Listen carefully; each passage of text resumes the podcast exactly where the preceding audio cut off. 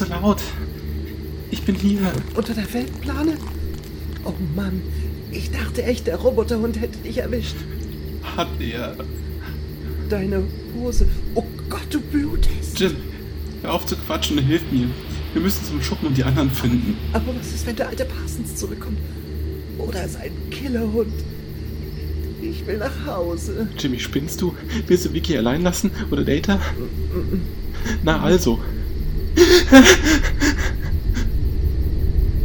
Da ist es wieder. Dieses grüne Leuchten. Es kommt von Unter, unter der Scheune.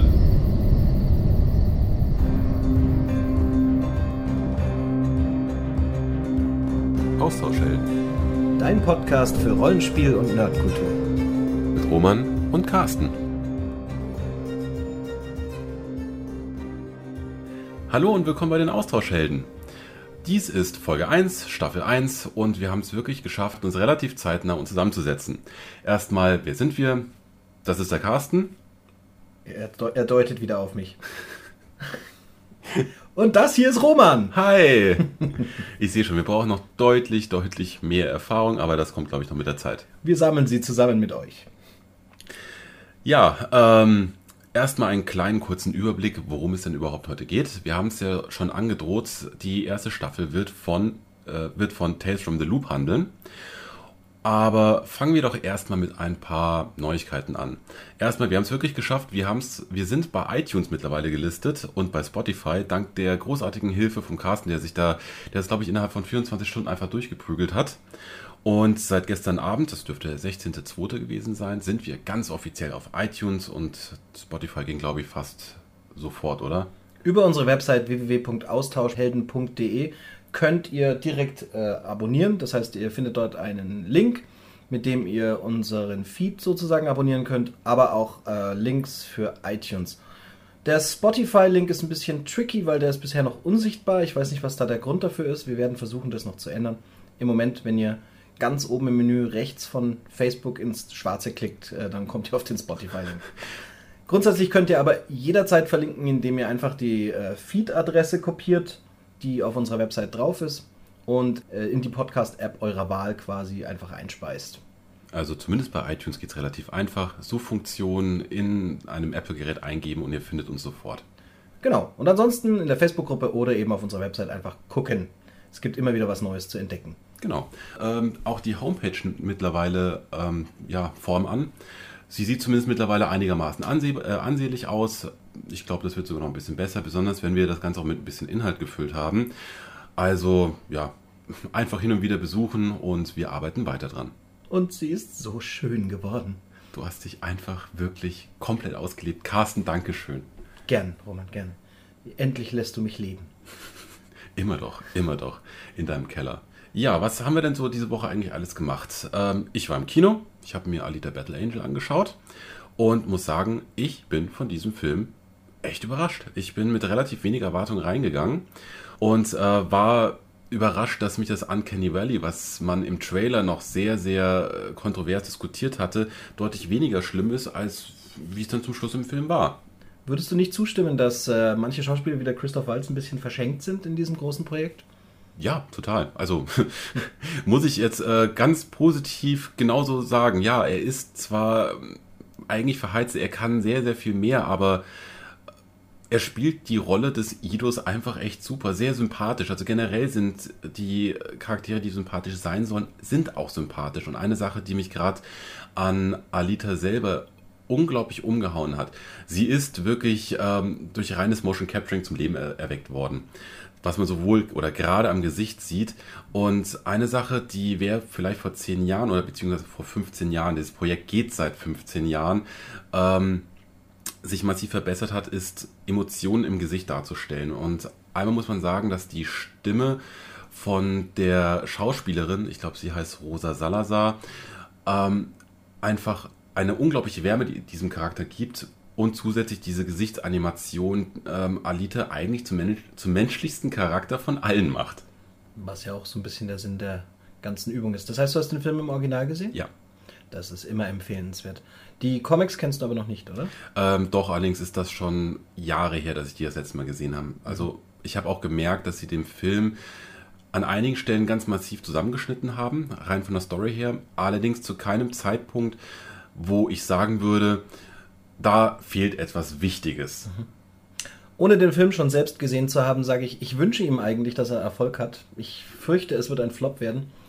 Aber äh, das Cyber-Genre verdient einfach jeden Eintrag im Buch, weil es gibt so wenig davon. Wir hatten jetzt die letzten zwei Jahre so viel Glück gehabt, indem wir mit Blade Runner und ähm, der Serie auf Netflix, wie, wie heißt sie nochmal?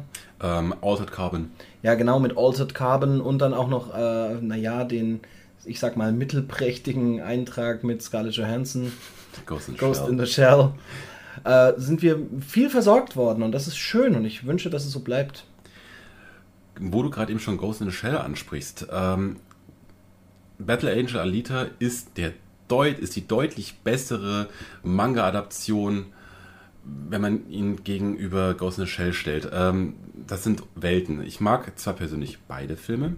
Ich habe und damit werde ich mir mal, mal wieder viele kontroverse Diskussionen einhandeln. Ähm, aber ich finde es erstmal sehr schön, dass endlich auch Mangas verfilmt werden. Und wenn die sich kontinuierlich so weiterentwickeln von der Machart her, dann wird es nicht lange dauern, dann werden wir auch richtig, richtig gute Manga-Verfilmungen haben. Und es gibt ja durchaus noch einiges an Material. Ich sage nach Neon Genesis Evangelion, aber ich glaube, das werden sie niemals umsetzen. Naja, andererseits, sie haben auch Attack on Titan umgesetzt und das war sicher noch ein bisschen schwieriger. Den habe ich noch nicht gesehen, beziehungsweise ist er schon draußen? Es gibt ja mehrere Varianten. Es gibt eine Zeichentrickserie, es gibt eine Realverfilmung. Stimmt, aber ich habe mal gehört, dass sie auch an einem Kinofilm arbeiten. Genau, das müsste dann, glaube ich, die Realverfilmung sein. Oder war die schon draußen? Jetzt lehne ich mich aus dem Fenster. Übergang. Ja, sehr gut. Das hat sie sehr gut gemacht. Genau, ähm, und zwar in der Folge 0 haben wir auch schon angesprochen, dass wir durchaus vorhaben, hin und wieder Zwischenfolgen zu machen, wo wir dann zum Beispiel ein ähm, Lab, was wir besucht haben, behandeln. Jetzt ist es so, ich fahre Mitte März auf Reise ins Totenreich und werde, und das ist jetzt schon mal die erste Ankündigung des heutigen Tages, ähm, darüber eine Zwischenfolge machen. Wann die genau kommt, weiß ich noch nicht, aber sie wird definitiv kommen. Ich selbst bin in den letzten Jahren vom äh, Live-Rollenspieler immer mehr zum Live-Rollenspielleiter geworden. Das heißt, ich habe derzeit noch gar keine Pläne für Labs, auf die ich selbst gehe. Ich bedauere das ein bisschen. Aber ich habe Pläne für Labs, die ich selbst veranstalte oder beziehungsweise äh, von einer Gruppe, in der ich drin bin, in der veranstaltet wird. Auch über die werde ich dann bald wieder was erzählen. Ich bin gespannt. Nun aber zum primären Thema für diese Folge. Und zwar, beziehungsweise für diese komplette Staffel, Tales from the Loop. Ein Rollenspiel, das Ende 2016 sehr, sehr erfolgreich auf Kickstarter gebackt wurde. Es wurden anfänglich 10.000 Euro umgerechnet ähm, veranschlagt. Zum Schluss sind dreieinhalb Millionen Euro rausgekommen und dieses System ist eingeschlagen wie eine Bombe. Das System ist von Modifius Entertainment, wird es vertrieben, äh, welche auch für andere Rollenspielsysteme verantwortlich sind, darunter das Coriolis-Regelwerk und das Mutant Year Zero. Spielt in den 80er Jahren und zelebriert diese Popkultur. Am bekanntesten dürfte Modifius Entertainment derzeit aber für das neue Star Trek-Regelwerk sein. Star Trek The New Adventures wurde ebenfalls von Modifius herausgebracht und äh, verkauft sich nach dem, was ich so gehört habe, ja, wie geschnitten Brot. Zu Recht ist ein schönes System, über das wir gerne später mal reden können. Die äh, Entstehungsgeschichte von Tales from the Loop ist eigentlich eine sehr spannende, weil zuerst waren da eigentlich nur Artworks. Simon Stalenhag hat äh, zwei Bildbände rausgebracht, nämlich eins mit dem Namen Tales from the Loop und ein zweites mit Tales from the Flood. Und beide waren sehr erfolgreich. Kannst du uns über Simon Stalenhag ein bisschen was erzählen? Ja, kann ich. Erst einmal Simon, das ist eh die Frage, Simon Stolenhag, weil das ist ja dieses A mit diesem Kringel da oben drauf. Wie auch immer er ausgesprochen wird, wir werden uns heute erstmal darauf, wir werden uns darauf einigen, Stalenhag. Einverstanden. Ich werde einfach demnächst im Ikea nachfragen, wie es wirklich ist. Also, Simon Stalenhag ist ein schwedisches Multitalent. Anders kann man es nicht beschreiben. Er ist sowohl Künstler als auch Musiker als auch Designer. Und ist momentan, zumindest gefühlt, was so ein bisschen so die Popkultur angeht, gerade in aller Munde. Das fängt einmal logischerweise mit dem Rollenspielsystem eben Tales from the Loop an, geht darüber hinaus, dass meiner Meinung nach gerade aktuell ein Spiel in Entwicklung ist, das heißt Generation X, was eindeutig Anleihen daran hat. Leider habe ich nicht wirklich viel Informationen zusammensammeln können, ob wirklich da eine genaue Zusammenarbeit äh, mit, äh, mit denen ist oder nicht. Nichtsdestotrotz, ähm, dieses Spiel sieht schon sehr danach aus. Aus dem Spiel ist in Schweden in den 80er Jahren. Also ist es naheliegend. Und es geht um Roboter und, naja, keine Ahnung. Vielleicht machen wir dazu auch mal eine Zwischenfolge. Aber gut, wieder zurück zu Simon Stahlenhag. Ähm, er, er, verkauft sich momentan generell wie geschnitten Brot. Vor kurzem, oder beziehungsweise 2017, wurden die Rechte von Tales from the Loop von Amazon gekauft und aktuell ist eine Serie in, in der Mache gibt noch keine Informationen, wann sie überhaupt rauskommt. Ich vermute, dass sie momentan noch in der Produktionshölle ist. Wir werden sehen, ob äh, sich da in den nächsten Monaten was entwickelt. Wir halten euch auf dem Laufenden. Apropos Produktionshölle. Hinzu kommt auch noch, dass die Rechte des Artbooks von Simon Stahlenhag, The Electric State, von den Russo-Brüdern gekauft wurde. Also uns erwartet früher oder später das wahrscheinlich auch noch ein Kinofilm. Allerdings sollen die Russo-Brüder jetzt aktuell erstmal Avengers Endgame fertig machen und wer weiß, ob die nicht danach noch weitere Marvel-Filme machen. Wir sind gespannt.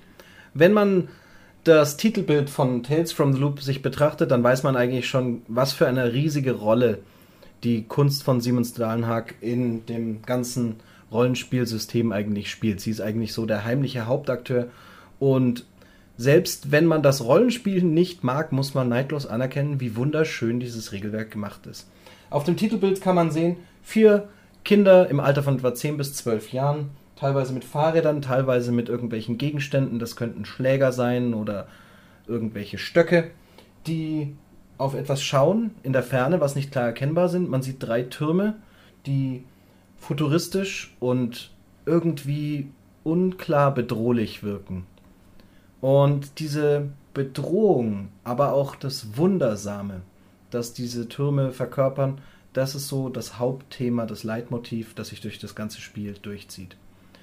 Und Simon Stalenhag hat es in vielen seiner Bildern immer wieder drin. Die Begegnung von dem Alltäglichen, von der, Welt, der, der Kinderwelt, also er betrachtet oft das Ganze durch die Augen der Kinder. Und auf der anderen Seite eben dieses Futuristische, dieses Unklare, teilweise auch äh, vergänglich, weil oft sieht man auch irgendwelche elektronischen oder mechanischen Gegenstände, Dinge, Roboter, Maschinen, die schon dabei sind, dass sie wieder kaputt gehen. Also auch das steckt oft mit drin. Und das ist etwas, was uns im Spiel immer wieder begegnen wird. Leider ist Tales from the Loop derzeit nur auf Schwedisch und auf Englisch erhältlich. Trotzdem empfehle ich jedem, das Regelwerk sich im Eimer anzusehen, auch wenn ihr normalerweise Englisch Muffel seid. Die Sprache ist nicht sehr schwer und trotz allem ist gerade der Regelteil sehr übersichtlich. Generell kann man sagen, dass Tales from the Loop genau zur richtigen Zeit gekommen ist. Einmal durch Netflix-Serien wie Stranger Things, als auch durch Serien wie Dark oder den Film S. Stimmt, den Film S. Generell, die 80er Jahre scheinen gerade aktuell sehr, sehr gerne beackert zu werden. Und gerade dazu auch noch, dass viele von den Rollenspielern, die früher angefangen haben, jetzt so in den mit 30ern oder wie on Carsten in den mit 40ern, ähm, sind, die sind in dieser Zeit auch groß geworden oder haben zu viel was soll denn diese Faust? Nichts. ähm, haben im Endeffekt diese Zeit aktiv miterlebt oder haben schon immer daran auch Gefallen gefunden. Also generell kann man sagen, die 80er Jahre sind momentan einfach en vogue.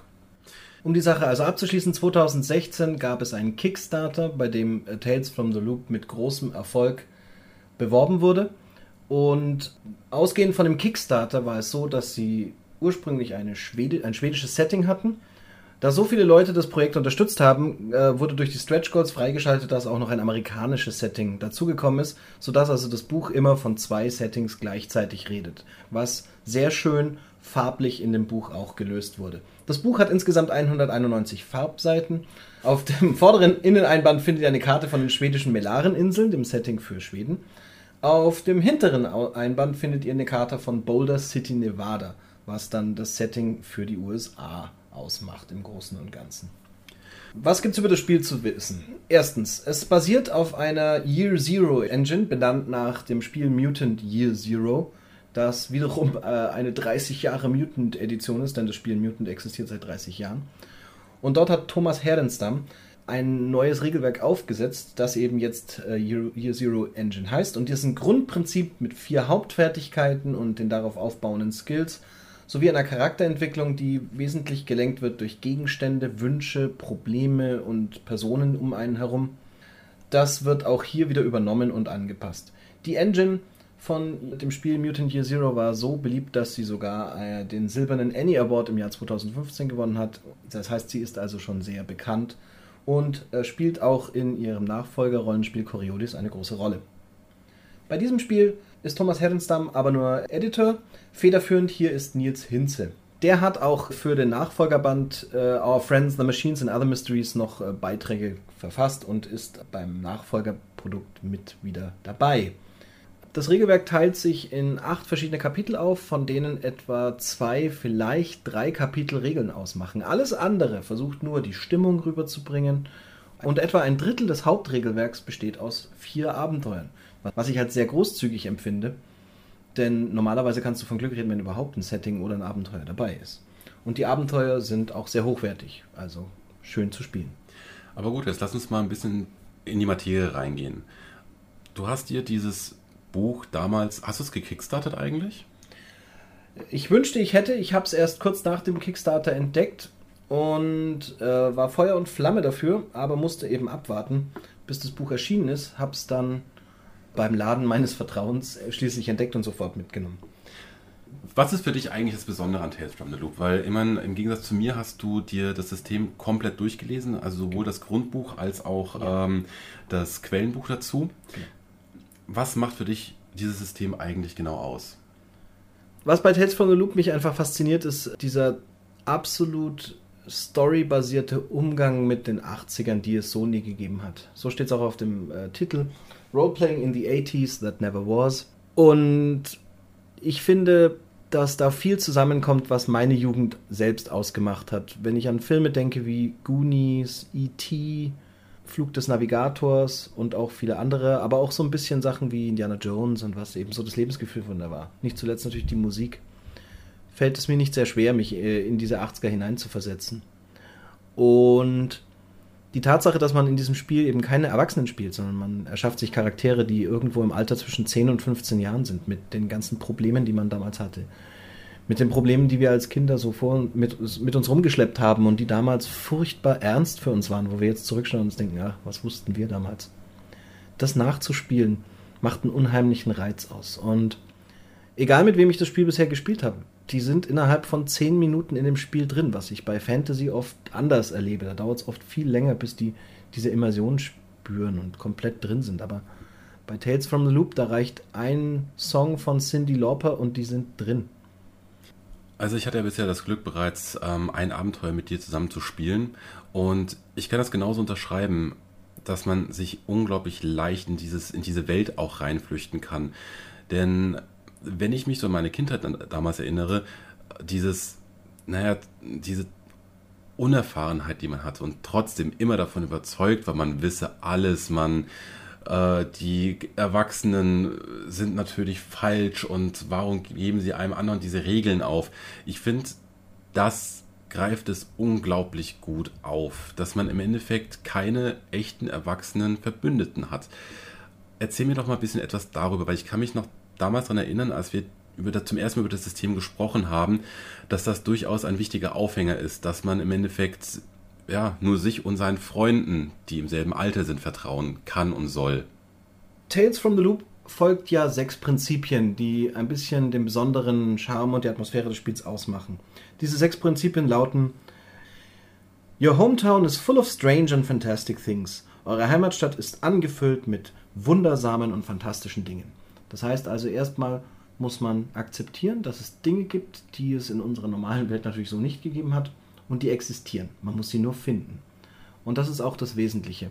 Denn nicht mit Kampf und mit Zerstörung, sondern mit Entdeckertum, mit Neugierde. Damit macht man die Erfahrungspunkte in Tales from the Loop. Und das ist es, was die Spieler vorantreiben sollte und ihre Figuren. Zweites Prinzip, every li everyday life is dull and unforgiving.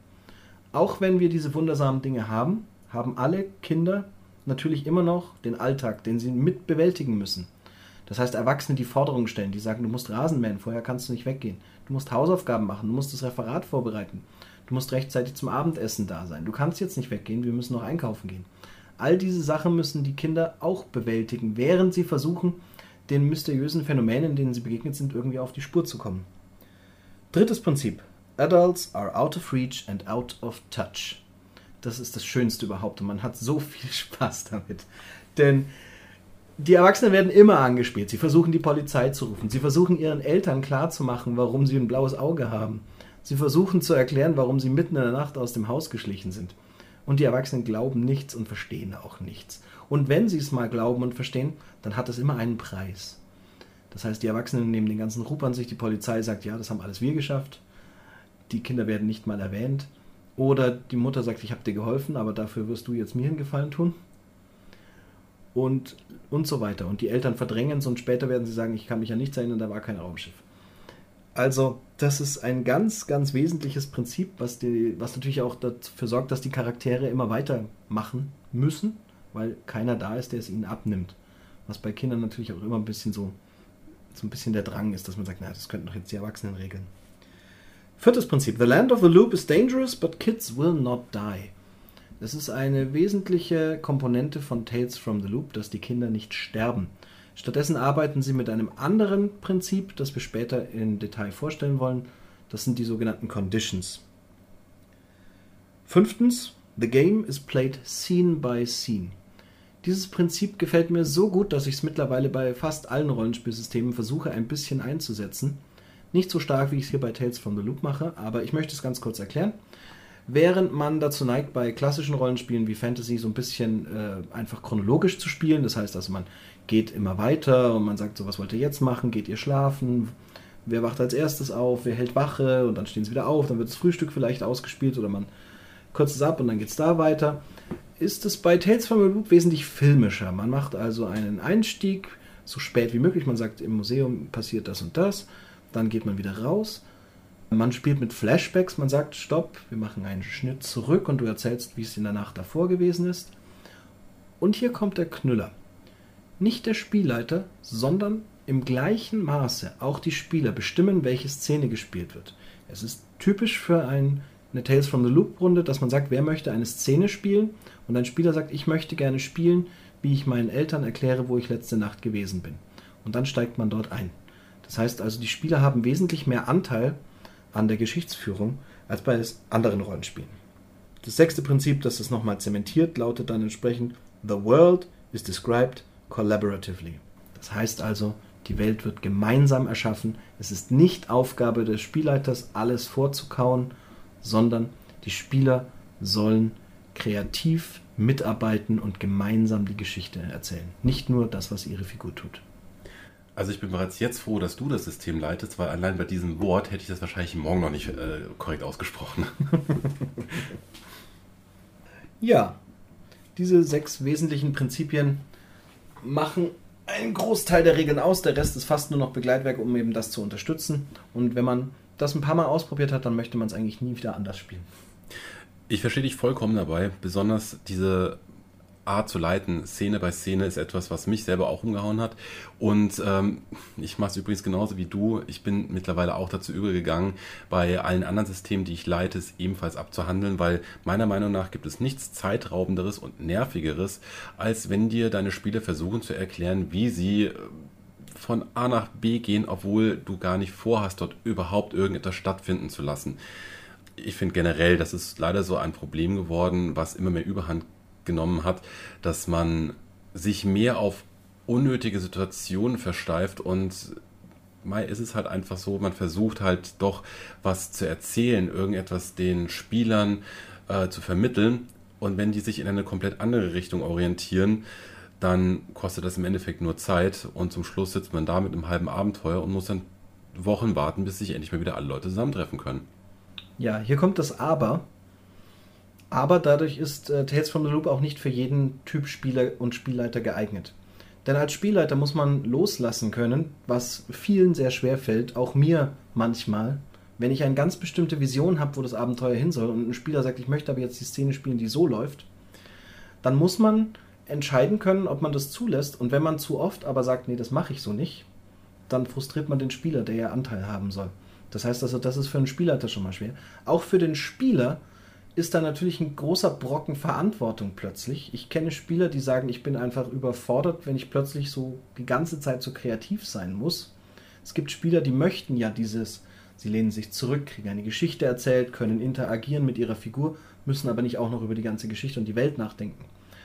Dieses Meta-Denken, das dabei ein bisschen aufkommt, habe ich mir auch erzählen lassen von einem Spieler, wirft diesen auch ein bisschen raus, was ich seltsam finde, weil sonst ja die Immersion, wie ich schon vorhin betont habe, sehr groß ist bei dem Spiel.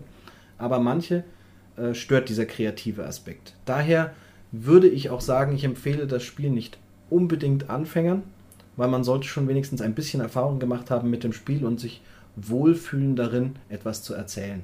Auch den anderen etwas mitzugeben. Und wenn es Spieler gibt, die gerne auch mal ein bisschen der Elefant im Porzellanladen sind, sage ich mal. Also Leute, die sagen, ich möchte jetzt mal einfach den Plot stören, weil ich schauen will, was passiert. Das kann bei Tales from the Loop natürlich sehr destruktiv werden. Wie würdest du dieses System eher einschätzen? Ist es ein System, was man mehr gerailroadet leiten sollte oder mit einem deutlich größeren Sandbox-Anteil? Auf gar keinen Fall würde ich dieses Spiel railroaden. Das ist ja nicht im Sinne des Erfinders beim Spiel, das kollaborativ erzählt wird. Gut, gell? Mhm, aha, aha, aha.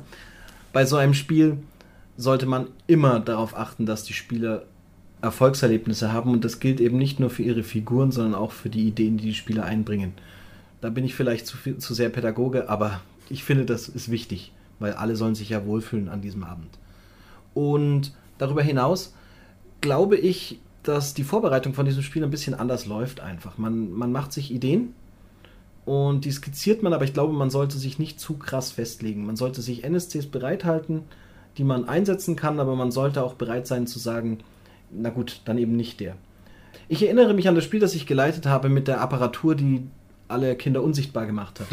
ja, die habe ich mitgespielt. Tatsächlich habe ich bei diesem Spiel drei Leute mir ausgesucht, von denen ich gesagt habe, das kann der Bösewicht sein. Und ich habe das Spiel mehrmals gespielt und jedes Mal war es ein anderer Bösewicht. Denn das hing tatsächlich davon ab und ich habe es auch davon abhängig gemacht, welche der Figuren, die die Spieler mitgebracht haben, als Problem oder als Anker oder als äh, Drive, als Antrieb, welchen die dann im Spiel haben wollen. Das heißt, wenn die gesagt haben, wir reden mal mit dem, dann habe ich gesagt, aha, vielleicht wird es der.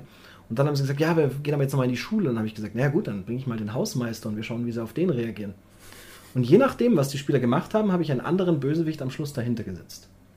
Und habe dabei auch Ideen losgelassen. Zum Beispiel, eine Figur hat geschrieben, äh, meine, mein größtes Problem ist mein Nachbar. Ich bin mir relativ sicher, dass der im Keller irgendwas ganz Schlimmes macht und keiner glaubt mir.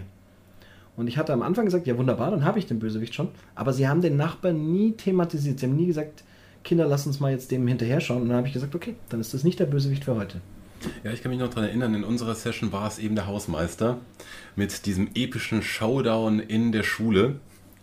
Ich hätte gerne, ich hätte gerne Mäuschen gespielt bei den anderen Sessions, weil mhm. das, ich finde es sehr interessant, wie du es gesagt hast, dass du mehrere äh, Antagonisten dir vorbereitet hast, einfach um möglichst flexibel darauf zu reagieren. Und ich glaube dir sehr gerne, dass das durchaus eine nicht leichte Situation ist, ähm, Energie, die man in einen Charakter reingesteckt hat, auch einfach mal ja, verpuffen zu lassen. Aber gut, ich glaube, dieses Problem hat jeder Spielleiter. Man kann halt einfach nicht jedes Material benutzen, was man auch vorbereitet hat.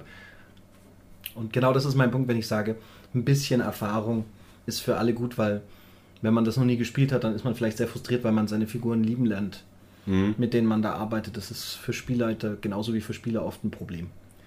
Ich finde generell, was ähm, das drumherum von dem System angeht, ähm, was das Regelsystem zum Beispiel im ähm, Speziellen angeht, gehen wir sowieso noch etwas genauer in der, in der zweiten Folge drauf ein.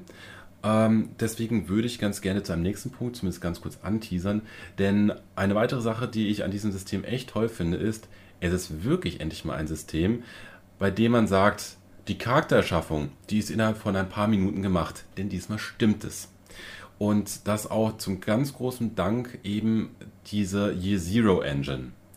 Und Carsten, erzähl doch mal etwas allein über die Attribute, weil ich finde die Idee schon so genial.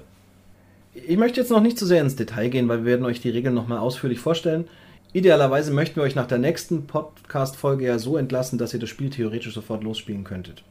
Aber ganz kurz, es gibt vier Grundattribute. Das ist Body, also körperliche Fähigkeiten, Tech, also in dem Fall Fähigkeiten im Umgang mit diesen Maschinen, Heart, da geht es also um zwischenmenschliche Sachen und Mind, da geht es darum, äh, seine Umwelt zu begreifen und das sind auch Skills, wo man dann mit dem Spielleiter plötzlich spielt und ihm Fragen stellen darf, was ich extrem lustig finde.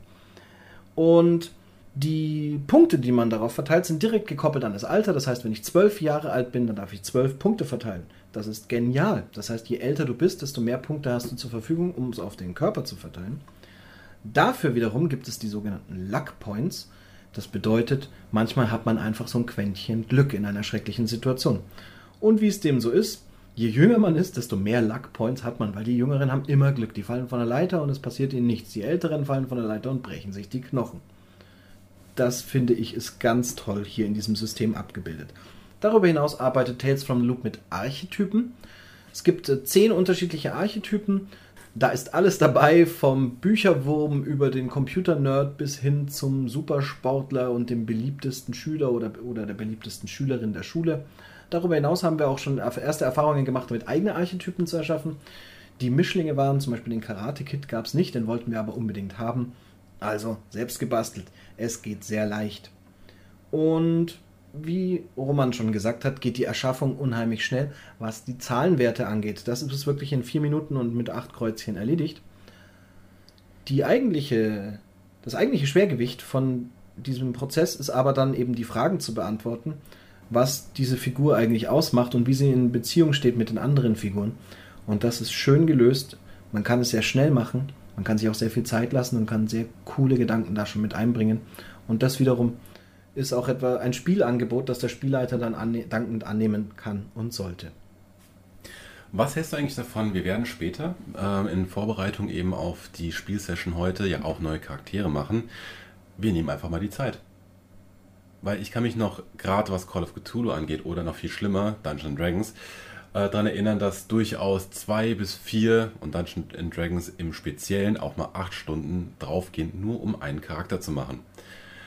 Das wird hier zum Glück deutlich, deutlich kürzer sein. Ich würde mal, was ist deine Schätzung? Also ich würde sagen 20 bis 30 Minuten maximal. Naja, du weißt ja, viele Menschen haben viele Gedanken dazu. Ich würde reines sagen, reines Aufschreiben äh, 10 Minuten maximal. Ich persönlich habe äh, Charaktere mal Test gebastelt und ich habe einen in, in acht Minuten geschafft und ich habe für einen zwei Stunden gebraucht, weil ich einfach noch eine bessere Idee gebraucht habe, wie ich den haben will. Aber ich würde schätzen, im Durchschnitt 10 bis 20 Minuten ist realistisch. Gut, wenn man keine Idee hat, dann kann man natürlich auch Stunden da rein versetzen, aber ich gehe mal davon aus, dass jeder der heutigen Spieler sich schon ein paar Gedanken gemacht hat. Ich habe es zumindest. Und ja, das werden wir dann später sehen. Jetzt habe ich noch abschließend noch äh, zwei Fragen an dich. Nummer eins, ähm, welchen Handlungsort bevorzugst du? Die USA, die ja erst im Nachhinein dazu gekommen sind, oder das Originalsetting in Schweden? Das ist eine unheimlich schwere Frage für mich. Ich habe auch lang mit mir gehadert. Wir werden heute in den Vereinigten Staaten spielen und ich erkläre gerne, warum ich das gemacht habe. Ich liebe das schwedische Setting, weil es so unverbraucht ist. Wer von uns hat schon Rollenspiele gespielt, die in Schweden gespielt haben? Wahrscheinlich vielleicht mal ein paar Vampire-Leute, die sich verirrt haben. Aber im Großen und Ganzen ist es so ein Land, das selten bespielt wird und selten thematisiert wird auch. Das macht natürlich das schwedische Setting sehr reizvoll. Auch gerade weil die anderen Spieler nichts darüber wissen, kann der Spielleiter natürlich da freischalten und walten und kann da Dinge erfinden und dazu dichten, wie es mag. Das USA-Setting bevorzuge ich aber deshalb, weil die Spieler sich besser einbringen können, weil sie eben durch die Kinofilme, die wir vorhin erwähnt haben, durch die Serien wie Stranger Things und durch unser allgemein westliches USA-nahes Lebensgefühl. Wir haben ja doch recht viel von unserer Kultur aus den USA uns äh, ausgeliehen. Wir kennen uns da einfach besser aus. Ich brauche da nicht rumzumachen, wenn ich sage, da ist eine Videospielhalle, dann fragt keiner nach. Wenn ich aber dann sage, da ist ein schwedisches Teehaus, dann wollen sie, dass ich es genau beschreibe, weil sie nicht so genau wissen, wie sowas ausschauen soll. Außerdem glaube ich, ist es deutlich einfacher, die amerikanischen Namen zu nennen, als wenn man sagt, ich fahre jetzt nach äh, Mölke oder so. Ist recht, Nils.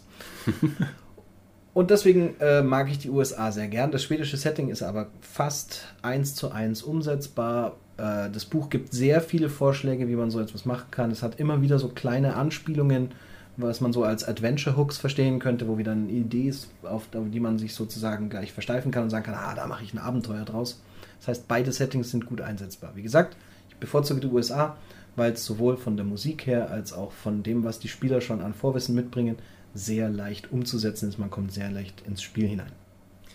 Gut, abschließende Frage. In Vorbereitung eben auf diese Folge habe ich das Grundregelwerk quer gelesen und mir auch einige Notizen dazu gemacht. Wozu ich leider nicht gekommen bin, ist mir das Quellenbuch um, Our Friends, the Machines and Other Mysteries mir anzuschauen. Kannst du mir eine kurze Abhandlung über dieses Quellenbuch geben? Sehr gerne. Das Buch Our Friends, The Machines and Other Mysteries ist im Prinzip eine reine Ansammlung von Abenteuern. Es werden keine neuen Regeln hinzugefügt, sondern das Setting wird lediglich erweitert. Our Friends, The Machines ist auch ein Buch, das äh, wieder für beide Settings problemlos angewandt werden kann. Teilweise haben sie sich hier mehr auf das amerikanische Setting versteift, was verständlich ist, weil das Buch ist auf Englisch und sie haben einfach da den Absatzmarkt dafür. Aber viele Sachen sind wieder doppelt. Es zeigt sich zum Beispiel bei den Namen, wo immer ein schwedischer Name dahinter steht, sodass man beide zur Auswahl hat. Und es zeigt sich teilweise bei den Bildern, wo oft auch äh, schwedische Namen auf den Maschinen stehen oder wo man Orte sieht, die eindeutig Häuser zeigen, die nicht so im amerikanischen Raum gebaut werden. Insgesamt finden sich sieben Abenteuer, die äh, allesamt irgendwo im Bereich von recht gut bis hervorragend angesiedelt sind. Ich würde sagen, es ist kein Abenteuer dabei, das ich als einen Stinker bezeichnen würde. Ich habe allerdings auch, muss ich dazu sagen, erst zwei von den Abenteuern gespielt. Das heißt, ich habe noch fünf offen, lieber Roman. Ja, du hast immerhin schon zwei ohne mich gespielt. Und besonders hervorheben möchte ich das Abenteuer Nummer 4, The Mummy in the Mist, also die Mumie im Nebel, das besonders viel Spaß gemacht hat, weil die Spieler sich da hervorragend angestellt haben. Und äh, ich habe dem Abenteuer nur eine ganz kleine Komponente noch hinzugefügt und dadurch wurde fast schon eine kleine Kampagne draus. Es war herrlich. Ich möchte nicht spoilern, aber es ist recht schön. Das zweite Buch hat einen Umfang von etwa 107 Seiten und äh, ist auch einen Ticken günstiger als das Hauptregelwerk, aber wie immer ist es äh, gut investiertes Geld. Es ist wieder ein optischer Augenschmaus mit äh, den Original-Artworks von Simon Stalenhag und Illustrationen in schwarz-weiß die einem die Möglichkeit geben, die NSCs ein bisschen besser zu beschreiben und sie sich besser vorzustellen. Es sind auch wieder einiges, es ist auch wieder einiges an Kartenmaterial dabei. Und was mir aber besonders gut gefällt, auch wenn ich es meistens nicht so einsetze, ist, dass sie oft so kleine Mindmaps einbauen, die ein bisschen an, veranschaulichen sollen, in welcher Reihenfolge man das Abenteuer spielen sollte. Zu dieser Ablauf möchte ich aber gern mehr in der nächsten Folge erzählen, wenn wir auf die Regeln eingehen. Gut, ähm, dann sind wir eigentlich schon fast am Ende der ersten regulären Folge angekommen. Ich möchte noch eine Sache noch dazu, äh, noch eine weitere Ankündigung noch machen. Und zwar ist vor kurzem die Kickstarter-Kampagne zum direkten Nachfolger Things from the Flood zu Ende gegangen. Und äh, die habe ich dieses Mal allerdings sehr gut gebaked, weshalb mir so ziemlich alles an Material äh, in ein paar Wochen zur Verfügung steht.